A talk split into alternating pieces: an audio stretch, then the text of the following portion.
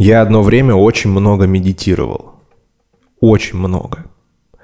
Почему я это делал? Мотивация была очень простая. Дело в том, что я тогда плотненько изучал себя, но не э, в рамках какого-то нормального научного подхода, а просто вот э, что лежало на полке, то я брал и усваивал. И вот в голове у меня царил хаос – и витали, знаете, такие концепции из коллективного бессознательного Юнга, из, э, значит, вытесненных э, воспоминаний, которые даны нам от природы, и которым якобы можно получить доступ, и все вот это. И э, якобы вот в этих, значит, коллективных бессознательных и вытесненном, вытесненной памяти находилась информация, о предназначении человека, о смысле жизни, когда вот ты прям переживаешь то, что это тебе необходимо и нужно. И мне очень хотелось получить доступ к этой информации, прямо очень хотелось, потому что я вам уже рассказывала о, о своем экзистенциальном кризисе, э, в котором я барахтался какое-то время и искал ответы на свои вопросы. Вот это все о том же. И я э, где-то где выяснил, где-то прочитал, где-то зацепился за идею, что э, самым нормальным экологичным способом как раз, э, значит, получить доступ к этой информации, получить секретик вот этот вот, значит, узнать ключик заветный, это медитация. Что с помощью медитации можно натренировать такой навык концентрации, что ты начнешь просто вот проникать в суть бытия, доставать оттуда сакральные секреты и станешь невероятным мессией. Вау-вау. Вот. Естественно, ничего подобного не произошло, но тогда эта идея меня очень привлекала. И вот я сел медитировать. Дорогие друзья, по 3, по 4, по 5 часов к ряду просто. Я сидел в своей маленькой э, квартирке э, в городе Рязань. У меня была отдельная комната, прикиньте, я все вынес из этой комнаты. У меня на полу лежал э, такое покрывало с ганешей. Э, и, собственно, я сидел в позе лотоса, э, сложив определенным образом руки э, в мудру, и медитировал на дыхании. Это такая базовая медитация, когда вы просто вот держите внимание на ощущениях, которые возникают на кончике носа от дыхания. Если внимание улетело в мысли, в ощущения, в музыку, в то, как соседи пукают, пердят и ругаются, нужно заметить, что это вот улетело и вернуть внимание на ощущения, возникающие на кончике носа. Э, часы медитации шли просто десятками. То есть я э, реально очень много медитировал. Хлебом не корми, дай помедитировать. И э, к чему я пришел? Я пришел в один момент к тому, короче, как это было, я вам расскажу. Э, это была то ли весна, то ли осень. Я вышел погулять. И я иду, и ощущаю, что мои чувства обострены. То есть я прям, я, я, я ощущаю, я вот даже сейчас показываю, как, как это было. Я наступаю пяточкой на асфальт, вот стопа вот так прокатывается на носочек, и я прям каждый миллиметр стопы ощущаю. Вот настолько. Э, я ощущаю вообще все. Я еще взял себе что-то попить вкусное. А, у меня, ну, как бы я так одет был, вот там куртка какая-то. Ну, в общем, и я иду, и мне настолько поебать. Вот вы даже себе не можете представить. То есть я иду, и я просто вот я и есть бытие, я просто есть. Мне настолько фиолетово, мне настолько все равно, я настолько ровный. Я иду просто вот, о, деревья, о, подул ветер. Я, я, я, ну, тупо я фиксирую реальность, никак на это не реагирую. И самое интересное э, вот в этом состоянии, что мне вообще стало фиолетово на то, кто я, что я, чем я занимаюсь, как я одет, где я живу. Э, все те вопросы, которые раньше до этого меня волновали запредельно. Запредельно. Все испарилось. Вообще очень стало поебать. И я не знаю, по-моему, к этому состоянию люди стремятся, потому что я не могу назвать его состоянием блаженства, но э, тревожно не было. Просто было очень ровно вообще. Ноль реакций на все. Только фиксация реальности. И вот я ходил, гулял по парку недалеко от дома, э, все это ощущал, просто, просто фиксировал реальность и подумал, «Э, и что это такое? И куда это годится? и зачем. Ну, у меня идея пришла, главное, это что, все? Можно заканчивать? То есть можно, ну, реально, вот у меня тогда пришло ощущение того, что я сейчас могу лечь, умереть, и мне будет вообще норм. Потому что а, любые внутренние мотивы, что-то делать, чем-то заниматься, какие-то амбиции, там, не знаю, развиваться, зачем? Ну, вообще все равно. Не то чтобы там какая-то идея, там, не знаю, Сартра о том, что все тщетно бытие, и оно все не имеет смысла. Нет, просто нету реакции ни на что. И мне кажется, знаете, это произошло не потому, что э, там с помощью медитации я очень сильно себя проработал и, и, и раздуплился. Нет, скорее всего, э, ну, вернее, не, скорее всего, я действительно предполагаю, что так оно и есть. Я просто э, очень далеко от скажем так, отпочковался от своей личности, от своей психики, потому что э, это такое, знаете, было некоторое диссоциативное, что ли, расстройство, или, или как это назвать, это же, не знаю, но в чем суть состояла? Что вот в буддизме, например, вот так вот объясню, в буддизме есть э, концепт ума. А, беспокойного ума, вот этой мартышки, да, внутренней, которая постоянно на все реагирует. У нее постоянно стимул-реакция, стимул-реакция, много мыслей, много каких-то ощущений, эмоций, все это возникает, и это постоянно куда-то нас тянет, там, то пожрать, то поссать, то, не знаю, поговорить, то потрахаться, то еще раз потрахаться. Ну, в общем, постоянно куда-то вот это тянет. И э, вот эта внутренняя интенциональность, она как раз, по мнению буддистов, вызывает страдания, да, и для того, чтобы избавиться от страдания, тебе нужно научиться быть с этим окей. Нужно научиться не реагировать, быть в равновесии на все то, что у тебя внутри возникает. А, с этим сегодня у нас большие проблемы, кстати, потому что мы сегодня сидим вот на этом а, очень высоком уровне а, дофамина и, и, и внешней стимуляции нашей гормональной системы. И поэтому мы для того, чтобы поддерживать вот этот уровень дофамина, мы постоянно на все реагируем, на все отвлекаемся, где бы хапнуть побольше хапочку и подержать ее подольше э, дофаминовую, чтобы как следует э, подуспокоиться хотя бы на время. А если спокойствие не приходит, то дум скроллинг постоянно э, сидим в лентах социальных сетей и э, жрем что-то вкусное, либо э, уподобляемся грязным животным и занимаемся разными развратными делами. Ну ладно, суть не в этом. Короче говоря, вот эта вот концепция что есть ум, психика, личность, которая как-то устроена, которая как-то сложилась в течение жизни, э, причем абсолютно хаотично. И то, что внутри у нее происходит, э, то есть там все, там мысли, эмоции, все внутри вот разворачивается. Э, в этом можно быть, как бы быть в уме, и там все проблемы от ума, да, есть такая фраза. А можно выйти за пределы ума, можно стать тем самым пресловутым наблюдателем и смотреть как бы на свою личность, а, на свою психику, на свой ум так немножко со стороны и уже э, выбирать, на что вообще реагировать, а на что не реагировать. И чем дальше э, ты, грубо говоря, отдаляешься от своей психики, э, тем тебе проще вообще не реагировать. И вот это вот какое-то отдаление – судя по каким-то внутренним ощущениям и по тому, как я это осмысливал э, вообще тогда, и, и произошло. То есть стало... То есть я сам для себя стал очень далеким человеком, как будто бы вообще сторонним. С, то есть как будто есть я, и есть я со своими проблемами, со своими там амбициями, мотивами. И вот этот вот, который с амбициями, с мотивами, он вообще как будто вывалился в сторону куда-то, да, и он просто стал каким-то инородным. И на него можно было смотреть э, и что-то с ним как-то взаимодействовать. Но в целом, э, как будто бы он больше проблем приносил, нежели э, каких-то приколов. Ну вот, это еще называют объектно-субъектным концептом. И э, тема достаточно большая, может быть, как-то в каком-нибудь подкасте мы об этом поговорим. Ну и к чему я пришел?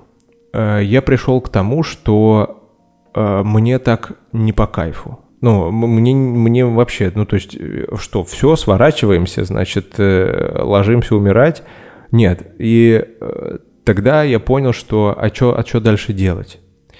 И я начал исследовать, изучать, а как же тогда вот этот вот моторчик опять запустить, потому что, ну, никаких вообще переживаний, ничего нету. И я тогда, помню, читал труды Льва Семеновича Выгодского, и там э, вычитал фразу, которую я, мне кажется, я татуху могу набить. Прикиньте, вот реально, я могу набить татуху, и э, в 80 лет я ни разу не пожалею об этом. Лев Семенович Выгодский сказал, э, конфликт — это, значит, составляющая развивающейся системы, обязательная, да, то есть у любой системы на любом уровне вообще мироздания есть какой-то внутренний конфликт. Ну, то есть не знаю, например, у э, жука-навозника, у него вот конфликт, что ему необходимо, значит, катать, что-то его не устраивает в его бытии, и эту проблему он решает тем, что он катает говно и э, скатывает в, такие вот, э, значит, кружочки и что-то с этим делает. А, либо, не знаю, там, любое, любое животное, да, внутренний конфликт это там есть, например, вот, э, либо там спариваться, либо там иерархический какой-то конфликт. Ну, короче, да, в нас есть заложенные вот эти вот эти вот какие-то конфликты, которые заставляют систему двигаться, либо э, более глобальная система, там какой-нибудь Прайд или Вов, э, тот же самый, у него, ему необходимо выжить, развиваться, размножаться, и как это, как это сделать? А здесь необходимо, э, значит, какую-то внутреннюю дисциплину в этом прайде выработать, чтобы там были сильные самцы, иначе а, толпа гиен всех сожрут нахрен, и все. И, а у, у гиен свой конфликт. У гиен, э, они на своих приколах едут. И вот это постоянное столкновение конфликтов и наличие вообще конфликтов внутри систем разного уровня, это принцип эволюции, в принципе, потому что э, конфликт – он обозначает точку э, текущую, в которой есть какое-то напряжение, в которой есть какое-то несовершенство. И э, есть вектор развития для того, чтобы от этого напряжения избавиться, э, для того, чтобы решить эту проблему, для того, чтобы упростить себе жизнь, упростить задачу и, ну, и все в этом духе. Понятная схема. Вот. А вот намедитировавшись, я пришел к состоянию, что этих конфликтов вообще не стало. Мне стало поебать на них вообще. И, и, и настолько, что, ну, вообще, то есть там я понял, что все нормы морально-этические и какие-то вообще, которые существуют а, в обществе и на чем вообще, в принципе, выстраивалась моя личность, это все не является правдой, это все не является, ну не то, что правдой, в какой-то степени является, но не является истиной, но это, это, это Э, не является какой-то очень твердой опорой для того, чтобы относительно этого отталкиваться и продолжать какое-то дальнейшее движение. То есть, ну, э, например, сейчас, э, когда я перемещаюсь по миру, то я понимаю, что то, допустим, на чем люди едут в России или в Европе, это вообще мало работает в Азии. Мы уже говорили об этом. Либо наоборот, то, что работает в Азии, оно не работает в Европе там и в каких-то вот этих более северных странах. И как тогда быть? Да, где же, где же тогда здесь правда? И вот так вот раздупляюсь, я понял какие-то такие вещи, что, ну, ну вообще фундаментальные, экзистенциальные, там, насчет того, что э, там люди вообще почему не убивают друг друга? Ну, почему? Ну, ну реально. Понятно, что э, есть тут вопрос в том, что каждая личность, она преследует определенные цели, и одна из базовых фундаментальных э, задач — это выжить. Поэтому у нас в обществе сформирована такая история. Но э, действительно ли это способствует развитию общества? Очень серьезные мысли, понимаете, насколько глубоко я э, залез. Я сейчас не буду э, туда закапываться, но, в общем, вы поняли. И я приходил к тому, что да, все очень условно все очень относительно. Кто так придумал, кто так сказал. Есть, есть природа. Вот я не могу прыгнуть выше э, какого-то определенного, значит, э, определенной высоты. Это, это вопросов нет. Ну а убивать-то почему нельзя? Ну, физически-то можно, ну, как бы чисто, или там, я могу прыгнуть под поезд физически, ну вот, э, как бы механически я же могу, почему, почему мне этого нельзя делать? И вот, вот, вот короче, вот такая вот э, каша в голове. Вот. Ужас. Э, к чему я пришел? Я пришел к тому, что вот в этом эм, э, полураздуплении э, конфликтов каких-то таких, которые бы, скажем так, меня мотивировали. Э, во-первых, первая мысль это то, что есть конфликты, которые э, с нами, грубо говоря, в нас зашиты, да, то есть это некие идеологические, социальные там э, конфликты, ну, например, там э, у русских людей вот есть э, вот это вот патриотическая некоторая линия э, и патриотическое воспитание. О чем это говорит? О том, что нужно быть патриотом своей страны. А что это значит? Это значит, что вот, э, значит, нашей стране постоянно кидаются какие-то вызовы, есть враги какие-то внешние, и, э, значит, нам необходимо развиваться, прокачиваться, улучшать свои какие-то, значит, нормы, технологии для того, чтобы с этими вызовами удачно справляться. И вот он конфликт, и на этом едет э, огромное количество людей. То есть это, это огромный глобальный такой мувмент целого государства, как пример, да, но э, э, самое главное, что вот этот конфликт, его э, несут в себе огромное количество людей. И таким образом и получается вот это общее движение. Это какой-то общий конфликт. Есть внутриличностные конфликты, да, например, в рамках там когнитивно-поведенческой психологии очень все просто объясняется. И то есть если есть какая-то э, травма, либо есть кривое восприятие себя, допустим, я какой-то никчемный, мне никчемным быть не прикольно. И для того, чтобы не быть никчемным, э, я начинаю двигаться, да, для того, чтобы быть понятным, целостным, самодостаточным человеком. И это мой какой-то внутренний конфликт, да, то есть избавиться от своей никчемности и прийти в точку, где мне классно. Э, с помощью разных стратегий. Э, есть какие-то, э, значит, конфликты внутри каких-то социальных групп и так далее, и так далее, и так далее. Но я понял, что все эти конфликты, они как будто бы меня в реальности перестали, перестали вообще волновать. И э, также я понимал, что какой-то конфликт для системы необходим. И тогда я пришел к идее, что можно выбирать конфликты можно выбирать конфликты. И это один из самых главных тейков, которые я хочу вам сегодня донести. Выбирайте конфликты. Дорогие друзья, выпуск шестой подкаста «Психология цифровых аборигенов». Мы продолжаем двигаться дисциплинированно э, раз в две недели, встречаемся и общаемся на какие-то интересные темы, разбираем то, что мне кажется важно вообще разбирать. А, те, кто из подкаста в подкаст, я не перестану этого повторять. Я вам кланяюсь в ноги, целую песок, по которому вы ходили, потому что э, вообще ваше внимание для меня невероятно э, ценно. Сегодня мы говорим про э, психотравмы. Сейчас мы к ним подойдем. Вот, про что такое инсайты, риски при выборе психолога. Итак, э, вернемся к нашей теме. Я просто, извините, я просто бы не сделал как бы э, вот этот вот не обозначил бы вообще, что, что за подкаст сегодня, о чем мы говорим. Короче говоря, э, значит, небольшой вердикт. Я намедитировался, раздуплился до такой степени, что все перестало быть каким-либо вообще хоть сколько-нибудь значимым. Э, я понял, что меня вообще перестало что-либо беспокоить, волновать. Это реальная история, понимаете? На самом деле в этом прикол психологии, что все можно переживать и пробовать на себе. Ну, короче. Э, и э, я понял, что... Ну, то есть я вообще разучился на что-либо реагировать. И это мне не очень понравилось. Я понял, что складывать сейчас ручки как бы и все, и просто быть в бытие мне не хочется, потому что Э, в мире очень много всего. И хочется это как-то прожить, попробовать, почувствовать, попереживать. И это стало моим выбором. И э, как же это сделать тогда? Я выбрал себе конфликт.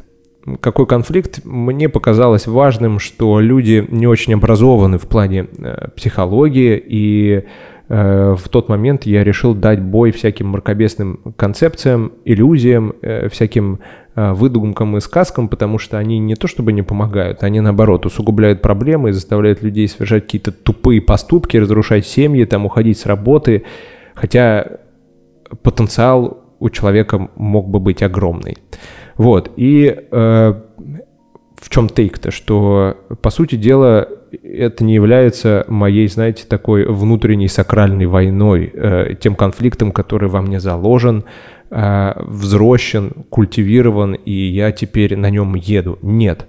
Но в этом конфликте, да, то есть вот э, скажем так, пропаганда более какого-то здравого мышления, критического, научного метода и э, вот этот бой всяким мракобесным концепциям, я в нем себя чувствую органично, понятно, и э, это движение мне, в принципе, понятно. И мне кажется, что оно э, имеет некий созидательный характер.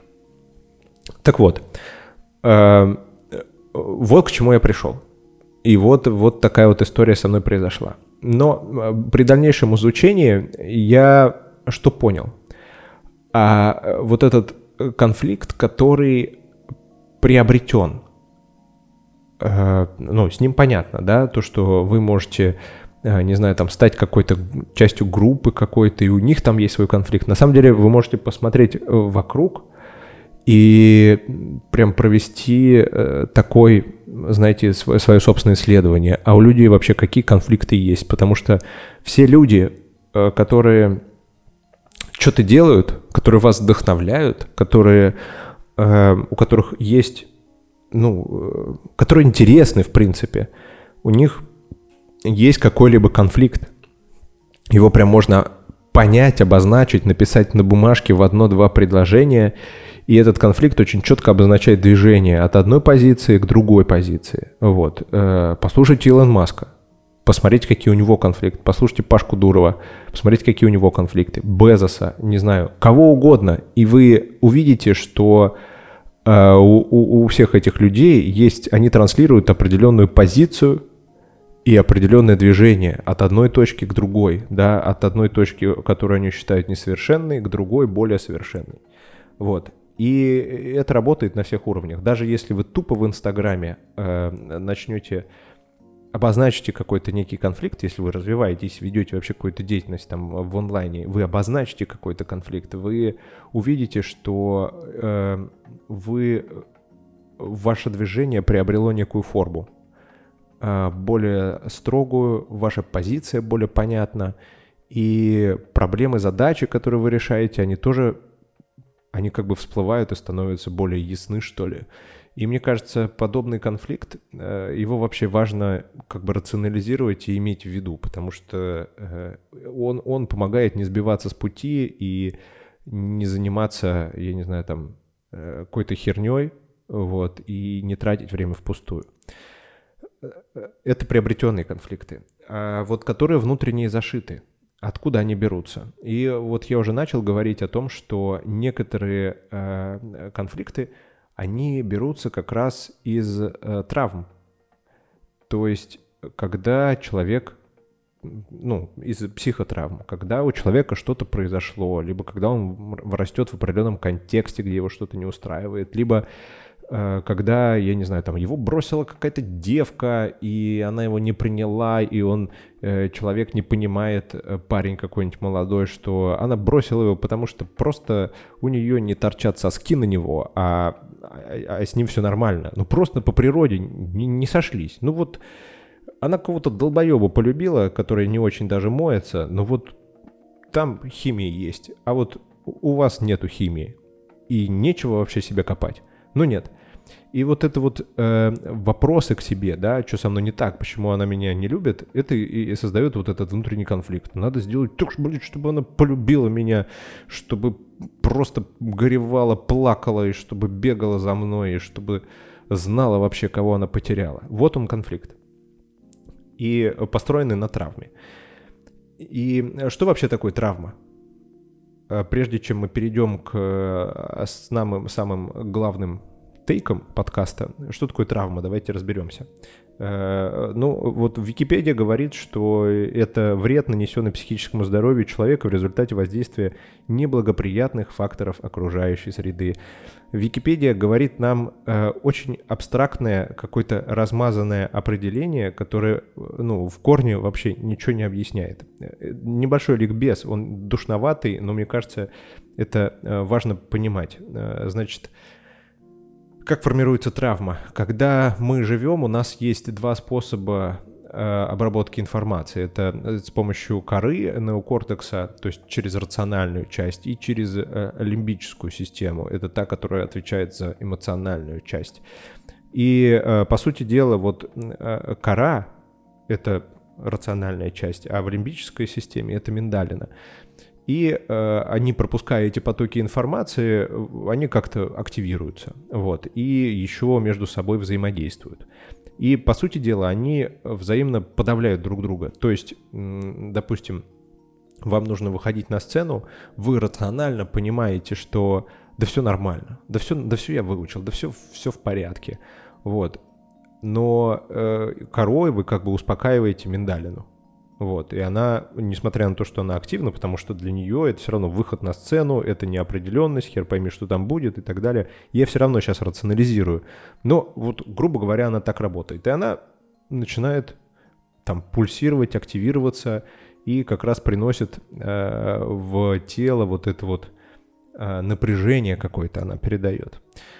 Э, и вот кора и миндалина, они постоянно, грубо говоря, конкурируют. Э, как же формируется травма? Травма формируется следующим образом. Когда происходит некоторое событие, причем э, самое интересное, травма может формироваться вообще на пустом месте, на пустой херне. Э, ну, например, я не знаю, там вы упали с, со скейтборда. Реально. Упали со скейтборда, и у вас сформировалась психотравма, которая потом влияет на что-то. А для кого-то, ну не знаю, там Э, драка какая-то, или там, не знаю, залетел маньяк в нашу в наш деревенский домик и при мне положил вообще бабку, детку, мать с отцом, всех порезал, расчленил, я под кроватью спрятался, еле выжил. Э, ну, здесь понятно травма. А у кого-то, прикинь, в таки, прикиньте, в такие моменты не сформируется. Это будет просто пиздец какое переживание, но травмы не будет. Так вот, э, как формируется травма? Травма формируется в том случае, когда происходит некое внешнее событие, очень такое опасное, реально опасное. Ну, то есть, там, не знаю, нападает кто-то на вас, либо какой-то катаклизм, либо какая-то катастрофа, что-то такое происходит. И э, тогда, значит, и кора, и миндалина, они либо только миндалина, они, они так активируются, и они начинают так вообще внутри вибрировать, грубо говоря, что э, кора, допустим, с миндалиной не может справиться, либо э, кто бы справился с корой. Вот. И э, из-за этого запускаются процессы выработки гормонов, гормонов стресса. То есть это, это очень серьезный стресс. Мы переходим в очень серьезное напряжение. Что запускает? Кортизол и э, как адреналин, короче говоря.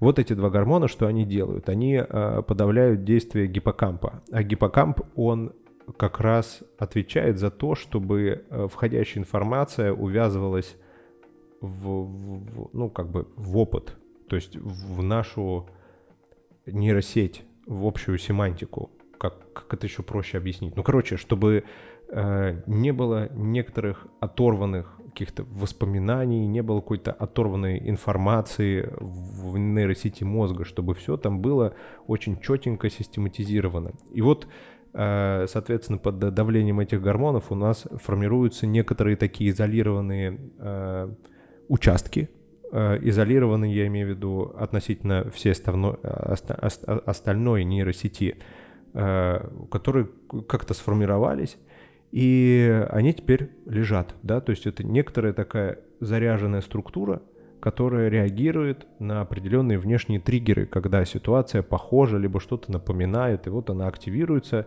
и в этот момент человек может давать какую-то неадекватную реакцию, э, либо ну, как-то странно себя вести, то есть это даже в поведение э, переходит.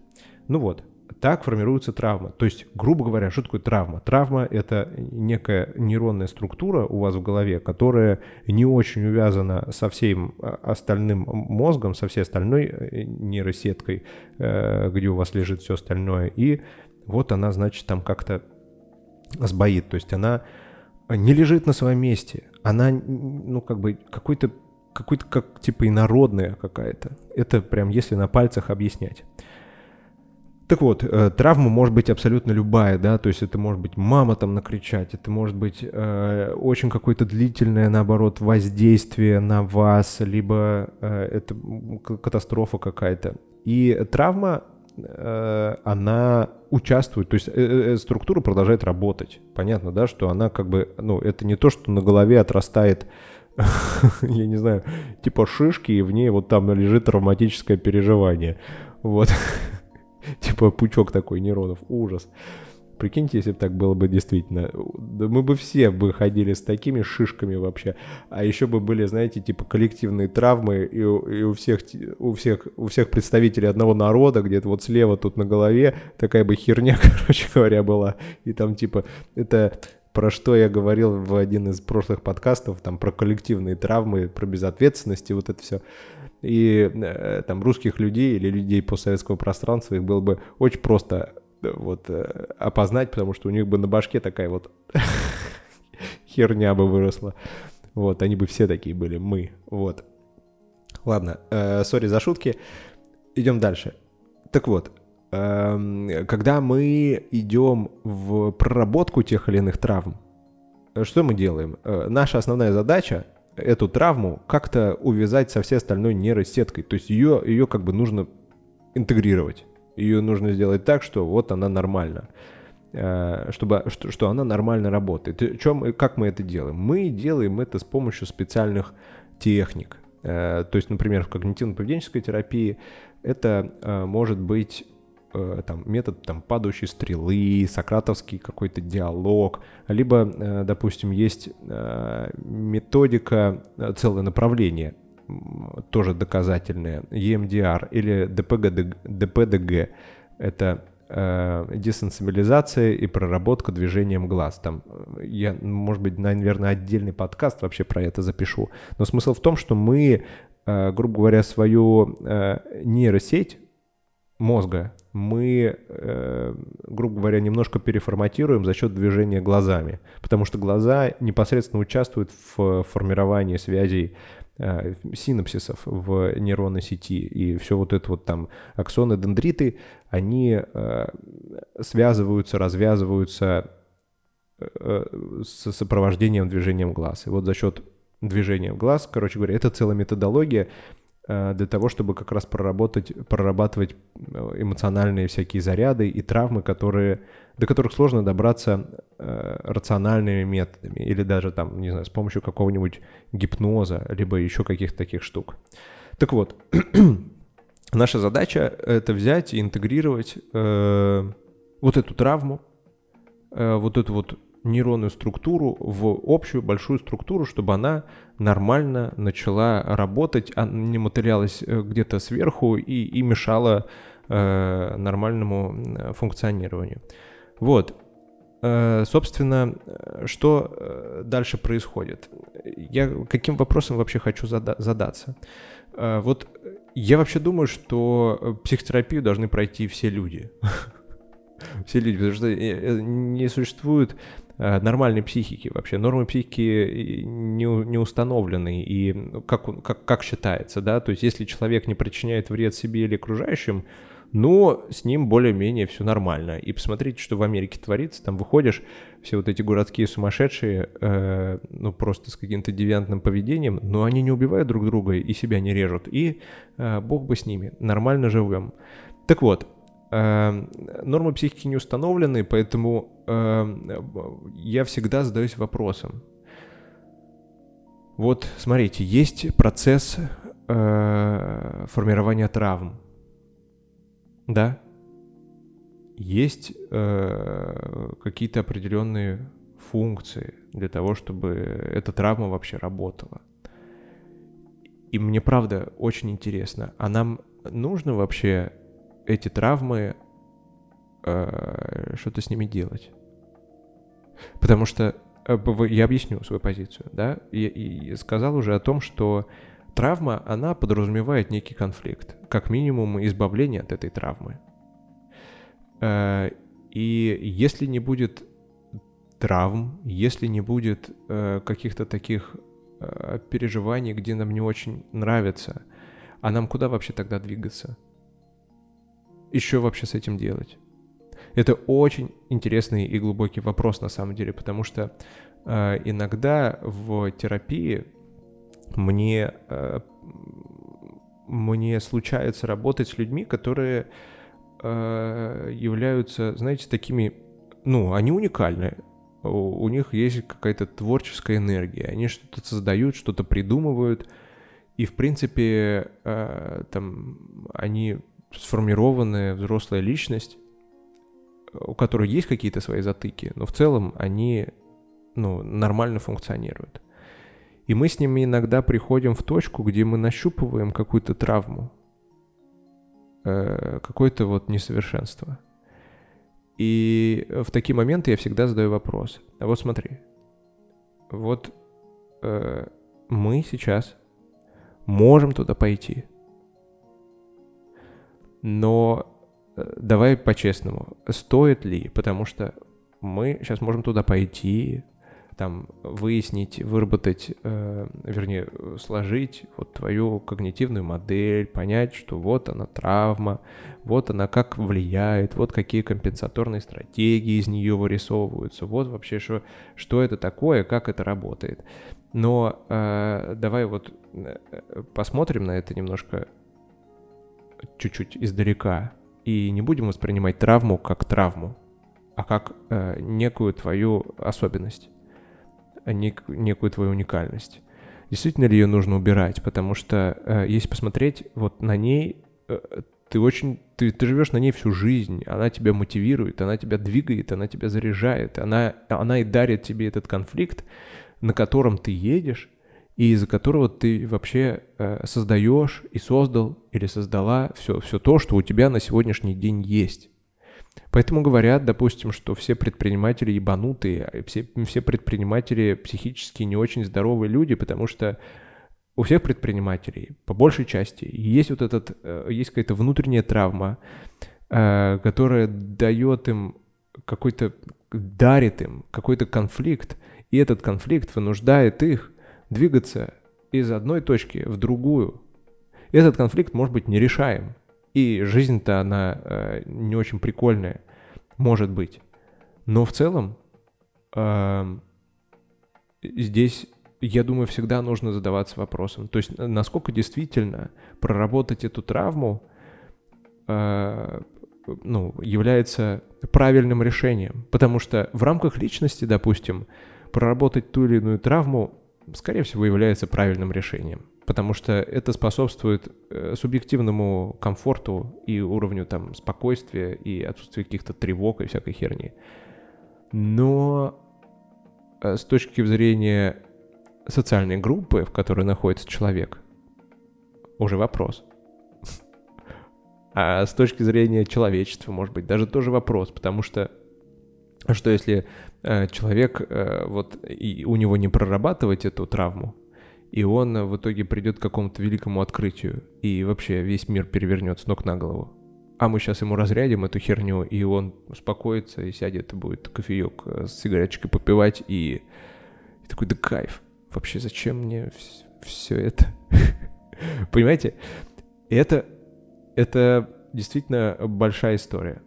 Э, к чему мы приходим? Мы приходим к тому, что мы э, зачастую обозначаем, обозначаем основные тейки – обозначаем, э, что да, действительно, в рамках психики есть вот какая-то такая заряженная штука, но человек выбирает ничего с ней не делать.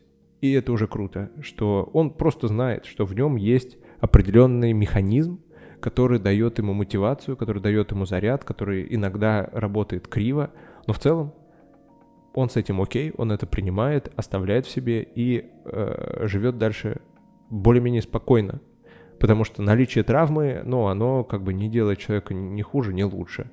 Вот. И само знание о том, что там у меня есть какая-то травма, которая заставляет меня двигаться вперед и которая сформировала вообще мои модели поведения и способы взаимодействия с миром, э, само знание, да, об этом, оно ну, уже как минимум дает какую-то степень э, спокойствия то и, и предсказуемости в первую очередь перед самим собой, что я там не стану э, не знаю, там бегать с топором и размахивать, потому что, ну, у меня есть вот какая-то такая штука, и, и я, наверное, не буду доводить ее до предела, вот, но в целом пусть она остается и едет э, со мной вместе, вернее, я на ней буду ехать. Вот.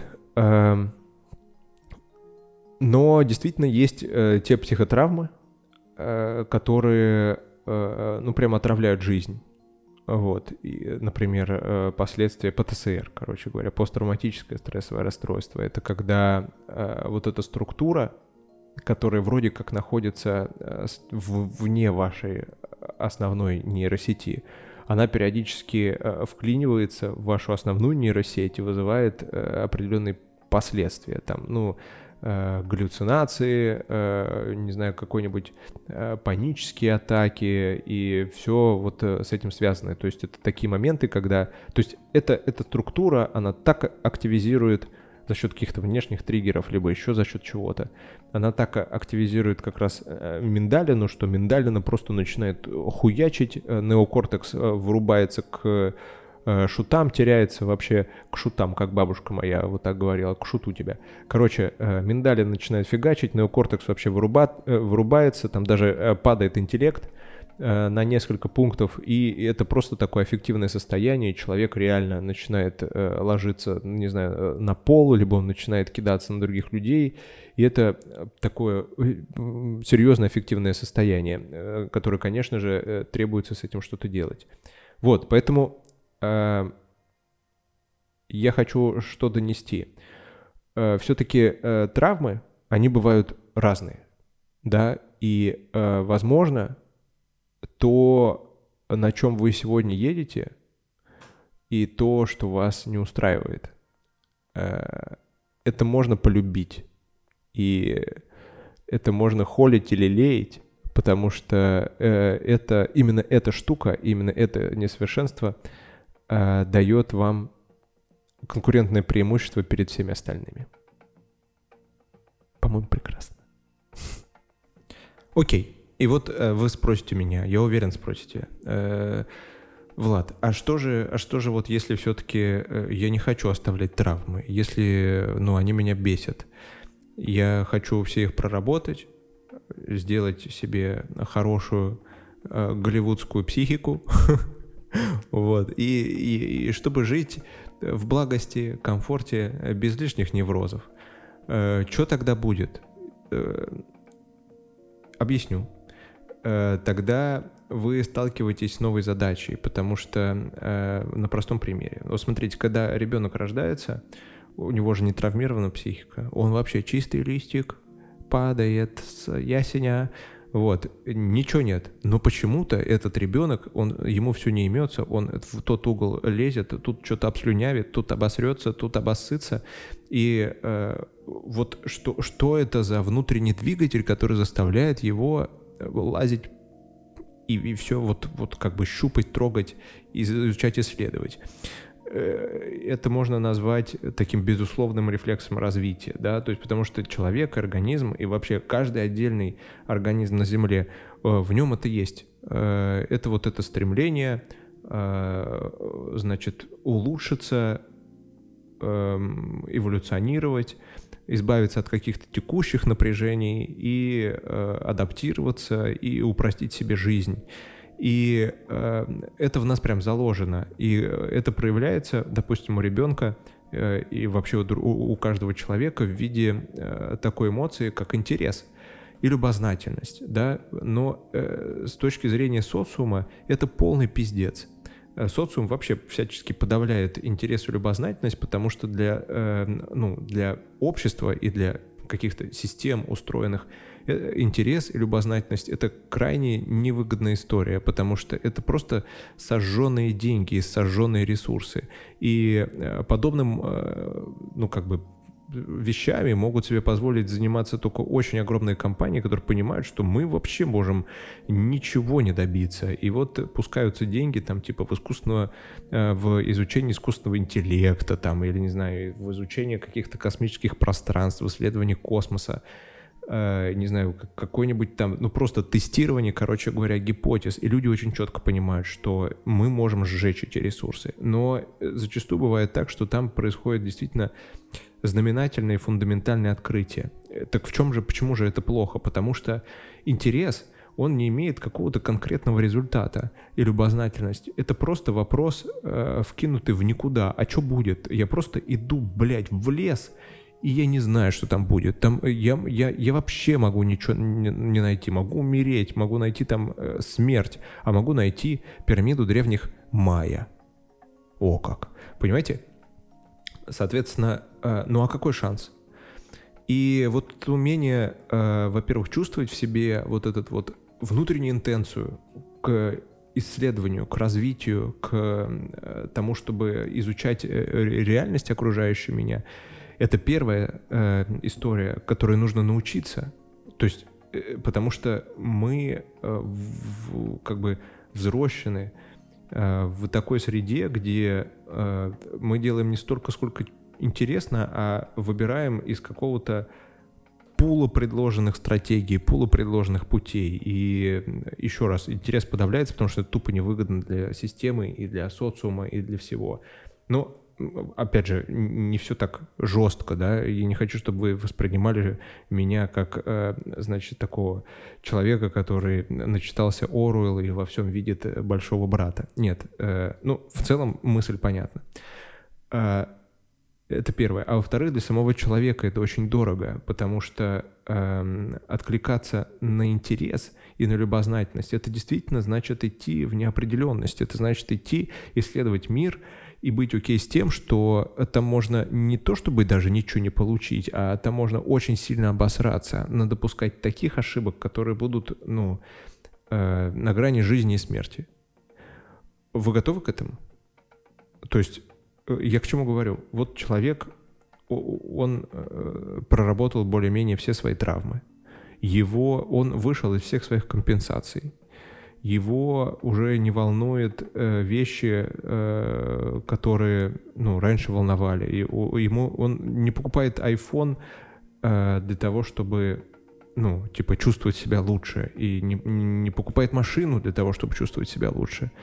Это, кстати, интересный момент, что люди, э, которые пришли к определенному уровню там, психической стабильности и проработанности, они покупают айфоны и э, там, я не знаю, просто какие-то атрибуты э, ну, определенных социальных групп, потому что так проще, потому что есть определенные правила игры, и, ну, если я приду туда, типа, в трениках, в какой-то майке растянутый, мне нужно будет потратить часть ресурсов, чтобы доказать этим людям, что меня надо послушать. А если это, это дорого, а если я просто тупо возьму и куплю себе iPhone, какую-нибудь э, брендовую шмотку, чистые кроссовки и какую-нибудь цацку нацеплю, ну, как бы мне не нужно будет преодолевать лишнее сопротивление, это тупо дешевле.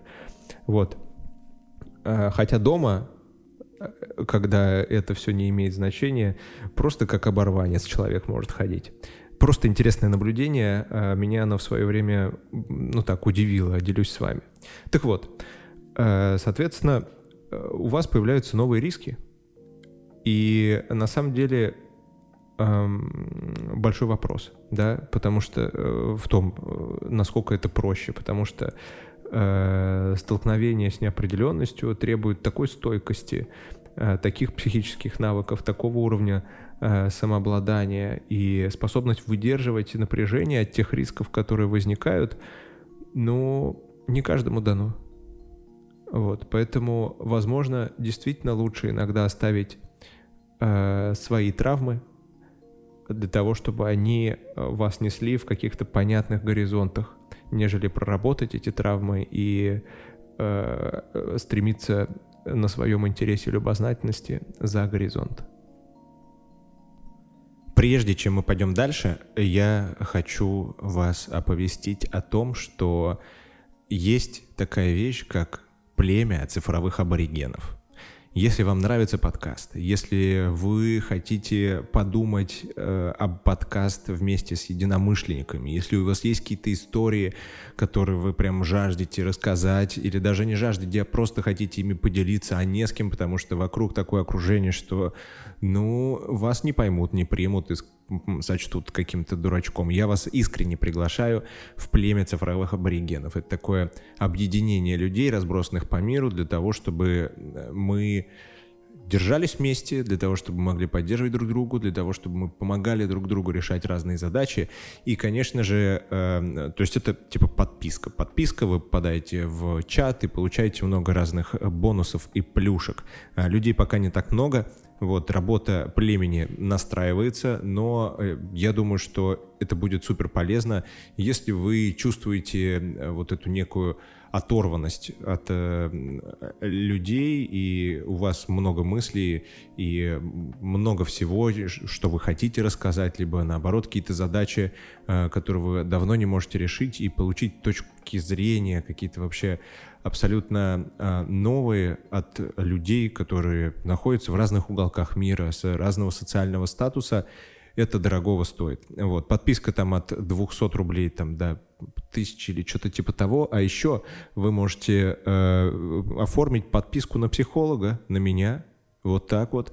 И, собственно, в течение месяца мы с вами будем э, прямо в моменте разрешать ваши какие-то задачки, я буду направлять ваше внимание в нужное русло, э, предлагать какие-то варианты решения для того, чтобы вы двигались как можно быстрее, как можно четче и совершали как можно меньше ошибок. Вот, ссылочка будет в описании, где бы вы не слушали, не смотрели этот подкаст.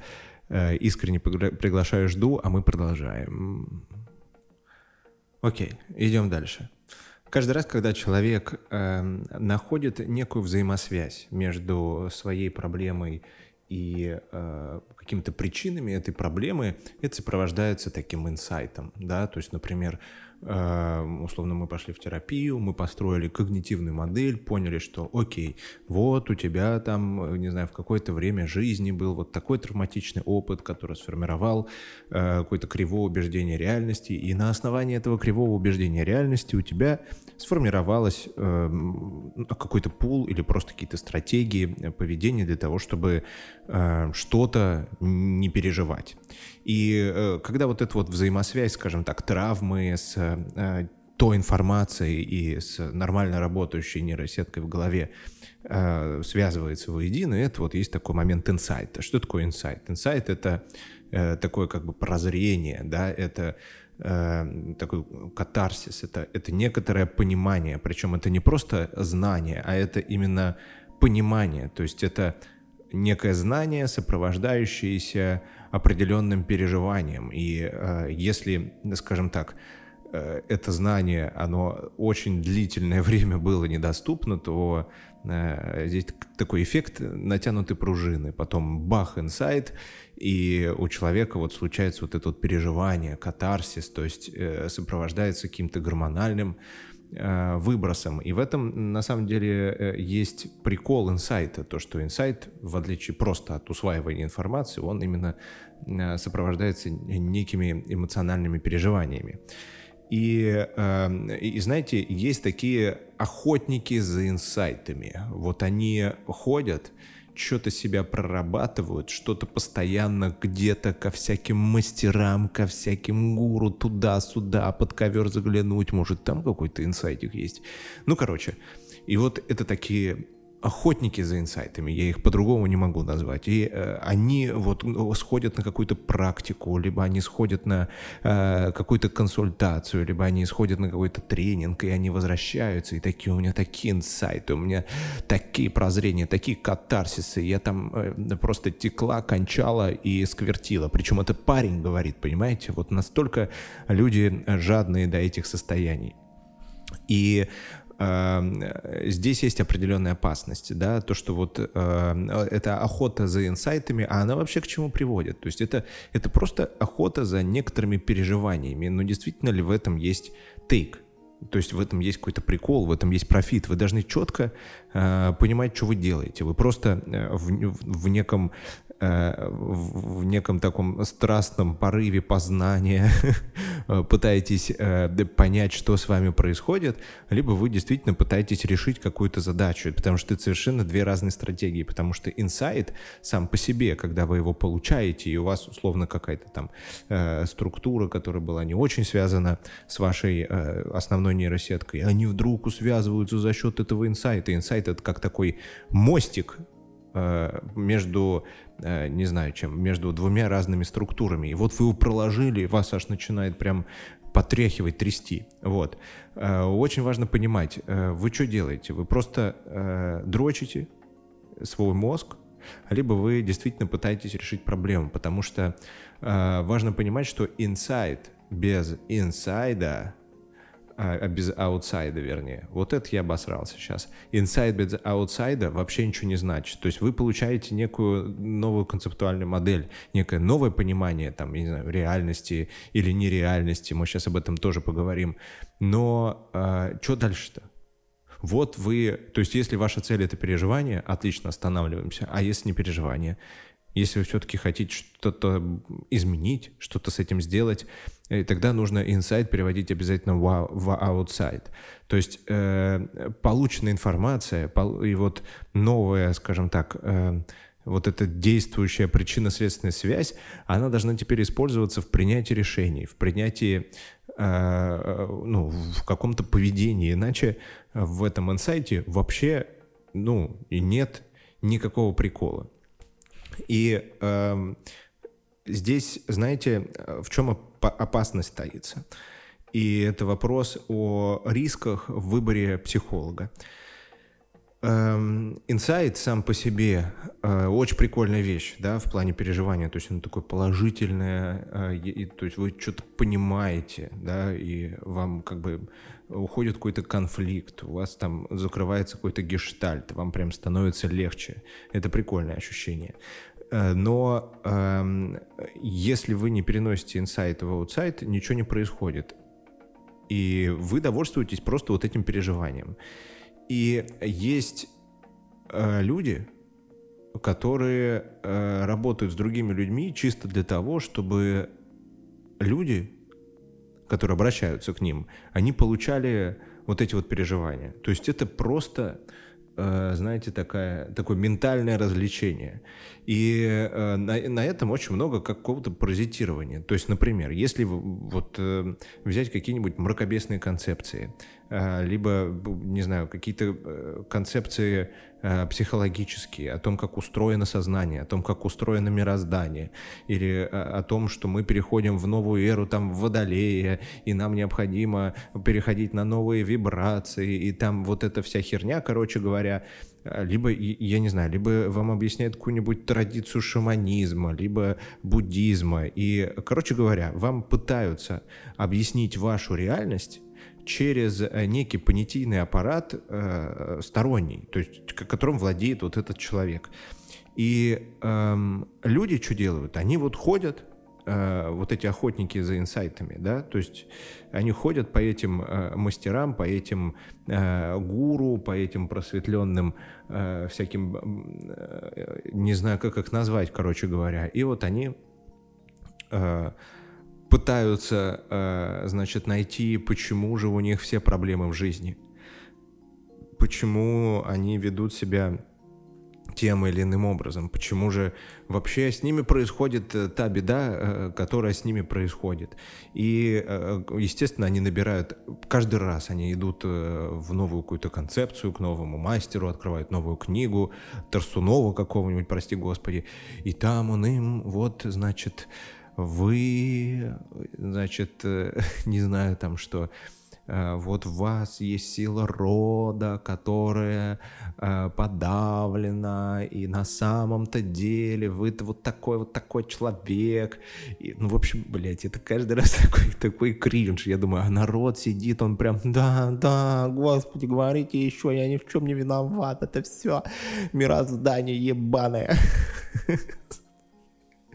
Вот. Э, ну, отчасти мироздание действительно ебаное, а, но настолько же оно ебаное, насколько оно и красивое. Мир в целом в балансе. Вот. И, э, значит, люди, э, насытившись этими инсайтами, их распидорасил, расхуячило. Все, значит, они, они еще говорят, мы в проработках. Это вообще каждый раз.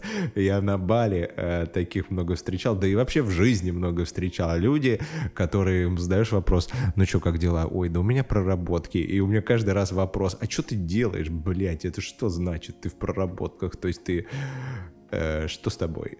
Что, что, что происходит? Что ты делаешь? Я в проработках. И обычно это какое-то э, разъебанное такое состояние. Не знаю, человек либо выгорел, либо у него депрессия. Ну, то есть там, может, какая-нибудь клиническая стадия вообще. Ёпта, тебе к доктору пить нейролептики. Что ты делаешь с собой? Я в проработках. Короче, э, ну вот наохотились за инсайтами, так сказать.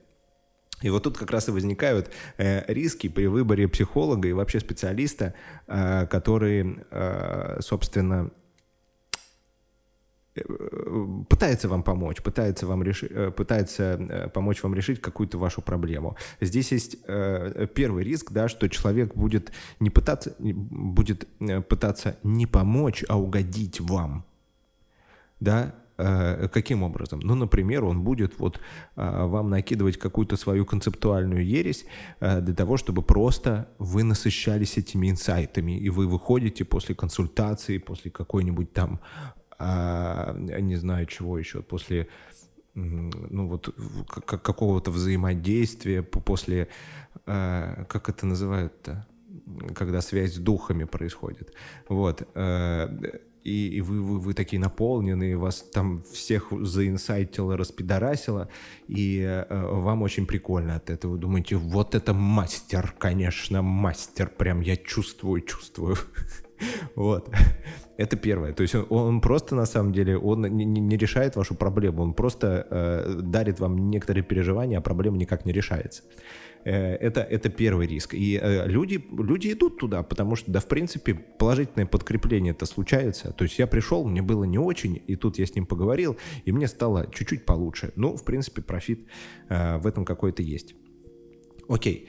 А второй момент при э, риск, который возникает и который касается этих самых инсайтов. Значит, инсайт, еще раз, да, это такая вещь, которая связывает, ну, грубо говоря, одну речку нейронную, которая у вас образовалась, с другой речкой. То есть прорывает между ними канал и образует единое водное вот какое-то пространство, единую, единую систему. Э, так вот, э, этот инсайт, он может быть эм, построен на реальности, да, то есть он может ну вот как э, у клиницистов, допустим, да, вот люди, которые владеют клиническим мышлением, у, них, у них вот, значит, есть, вот доктор Хаус, вы если смотрели, там это отлично видно, что как человек пытается симптомы э, увязать с какими-то причинами э, болезни, да, и там нет места э, всякой херне, там нет места придумкам, там нет, ну, там э, доктор Хаус каждый раз пытается раздуплить реальность, э, даже если она очень сильно специфическая и э, уникальная, да, э, в психологии, к сожалению, э, вообще как бы сложно очень с валидацией реальности, да, потому что психология, как бы мы ни пытались ее э, привязать к некому научному методу, все равно сложновато, потому что очень много феноменологии разной, которые, э, ну, сама сложная проблема сознания, например, и все в этом духе. То есть мы, мы пока не доперли, не допетрили, вот. Но, тем не менее. И э, вот этот инсайт, он, он же может быть нереальный, а э, это может быть какой-то абстракцией, которая, ну, просто Э, каким-то своим образом связывает э, два вида информации у вас в голове. О чем я говорю конкретно? Ну, например, если э, вы приходите к какому-нибудь регрессологу, опа, регрессолог Тамара, или кто, Ольга, или Карина, вот, регрессолог Карина, отлично, у нее, значит, темные волосы такие, и у нее в Инстаграме, значит, за один сеанс э, верну любовь к родителям. Вот такой вот у нее офер. Э, про, все прощения и все принятия э, за 200 баксов. Отлично. Кариночка, значит, она принимает у себя э, жаждущих инсайтов э, людей. И вот э, они к ней приходят, и э, Карина-то, она что? Она вот начиталась э, всяких эзотерических бредней, и теперь у нее в голове э, есть вот эта вот база индуцированного бреда, да, которым она жонглирует, и в котором она плавает, как в бассейне из молока. Вот. И э, Собственно, что дальше происходит? Вот э, приходит, значит, приходите вы к Кариночке, Кариночка говорит, ну, она начинает этот вопрос задавать, а какая проблема? И вроде, вроде сначала все нормально. А вот у родителей что-то подобное было, а вот еще, еще, еще что-то. И дальше э, Кариночка вследствие того, что э, компетенции у нее не хватает, она начинает э, придумывать разных хреновины, потому что, ну, если она не может проблему найти здесь сейчас, она думает, ну, э, давай-ка закрой глазки, и вот я сейчас буду говорить что-то, а ты мне просто, просто говори э, первое, что приходит на ум. И вот она говорит, э, знаете, есть такой мем э, проблемы – Э, нет, э, как там, э, там, блин, я не помню, кто, типа, Сонечка, скажи, пожалуйста, а с чем у тебя ассоциируется лето? Ну, она такая лежит на кушетке с закрытыми глазами и такая, солнце, тепло, ранетки. Хорошо, а с чем у тебя ассоциируется семья? Проблемы. И там такая тревожная музыка появляется, и там все ясно, у тебя проблемы в семье. Вот приблизительно по такому же методу э, действуют там э, регрессологи, они начинают вот э, каким-то образом там что-то что смотреть, раздуплять, и, э, значит, они говорят, ну вот смотри, у тебя вот такая деструктивная модель в рамках твоей кармической жизни, ты на восьмом круге, тебе еще нужно одно перерождение на девятый, чтобы выйти, там уже дальше ты э, уходишь в перерождение, вот, э, и, значит, вот у тебя есть такая вот э, момент искупления грехов за прошлую жизнь, потому что в прошлой жизни э, ты был жигало и, блу, и блуд, блудным, короче говоря, парнем, который э, ни во что женщин не ставил и э, отвратительно себя вел. И вот э, поэтому в этой жизни на тебе венец безбрачия. Э, э, я не знаю, что там, ну вот что-то такое. И, и, и, и, и чувак такой как-то, а я понимаю теперь, откуда у меня каждый раз это сопротивление. И он такой, да я хочу, понимаешь, я же вот стремлюсь, а передо мной как блок, как стена какая-то стоит. Я не знаю, что с этим делать. А это из прошлой жизни, оказывается. А, значит, духи передо мной поставили эту стену. Господи, боже мой, прости меня а, за все грехи, совершенные в прошлой жизни. Вот. И а, человек такой, вот, вот этот момент...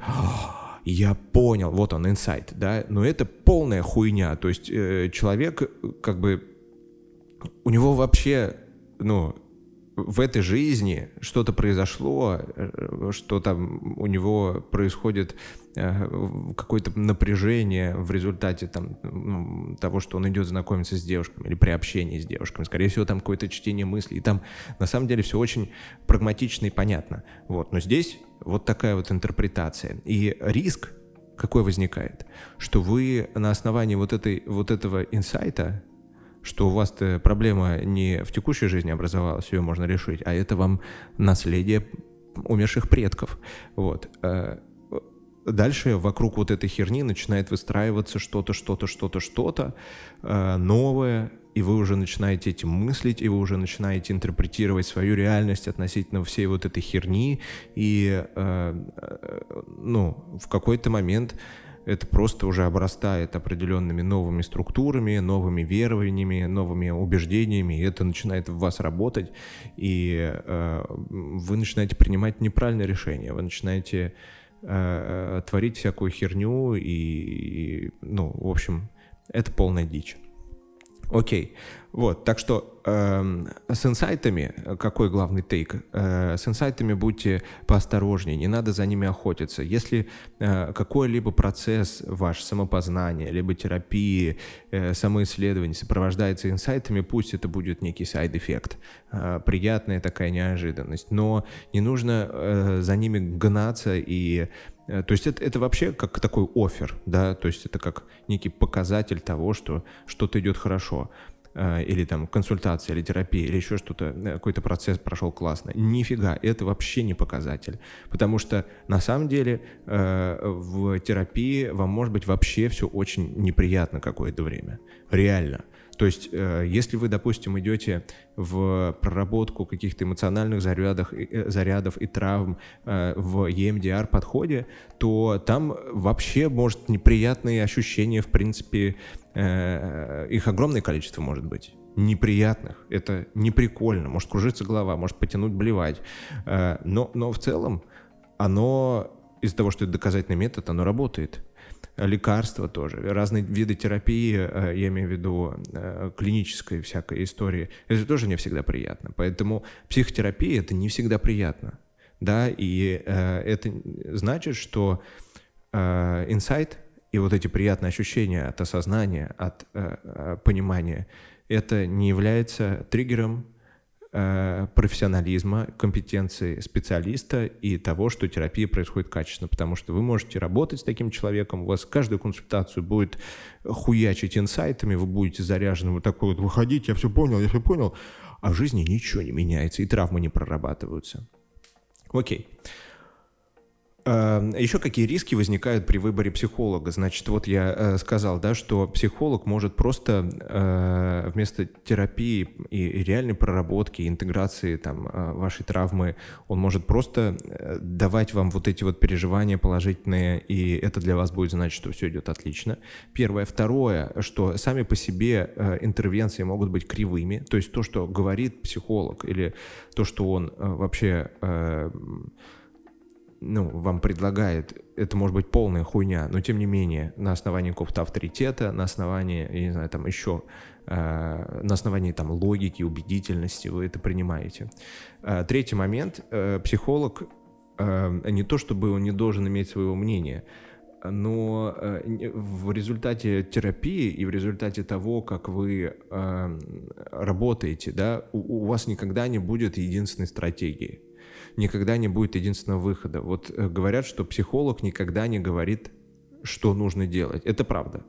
Потому что э, голова психолога, его личность, его психика — это другой человек. Психолог и личность психолога — это инструмент для того, чтобы вы э, расширили пул каких-то своих возможностей и дальше уже на основании своей системы ценностей, на основании своих интересов выбрали какую-то максимально оптимальную для вас стратегию. Но психолог не то чтобы обязан, но а, вы можете с ним поисследовать и разработать пул вообще возможных вариантов, как себя можно вести. То есть, а, я не знаю, там, если вы идете во взаимоотношения в какие-то, в работу, то э, какие вообще варианты может предложить психолог? То есть хуево, когда психолог говорит, вот э, это реальный кейс, я работал с клиенткой, она говорит, мне прошлый психолог сказал, стерпится, слюбится и пиздец, понимаете? Вот, э, то есть, э, и человек такой, ну, раз психолог говорит, ладно, и все. То есть это было ключевое решение, там, условно, выходить, не выходить замуж, э, рожать, не рожать ребенка. И когда психолог говорит, это была такая, типа, барышня, такая, мамка, мамка, психолог, мамка. И она говорит, стерпится, слюбится, что за ебаня вообще? Так, это вообще неприемлемо ни в коем случае.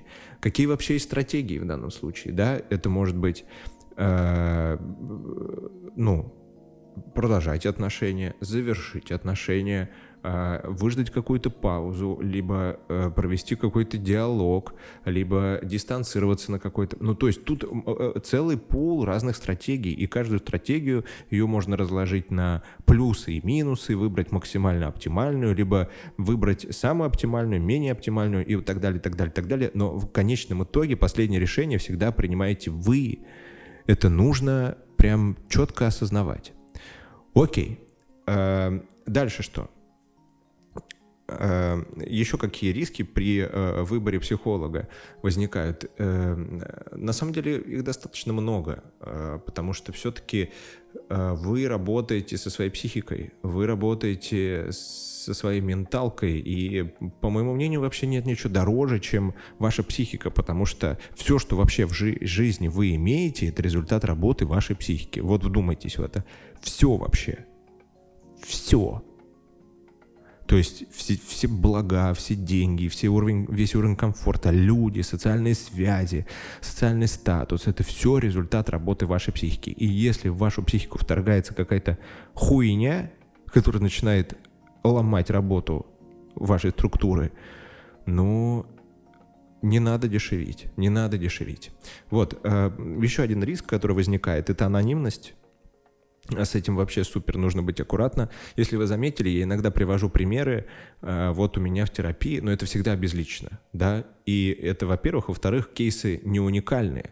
А есть, э, скажем так, кейсы, которые повторяются, и э, мне кажется, вполне нормально, если я просто привожу пример без обозначения человека, без обозначения там, когда мы работали, кто это такой и так далее. То есть анонимность необходимо ее сохранять. Но есть такие моменты, когда люди э, просто из-за того, что информация или какие-то кейсы, или какая-то...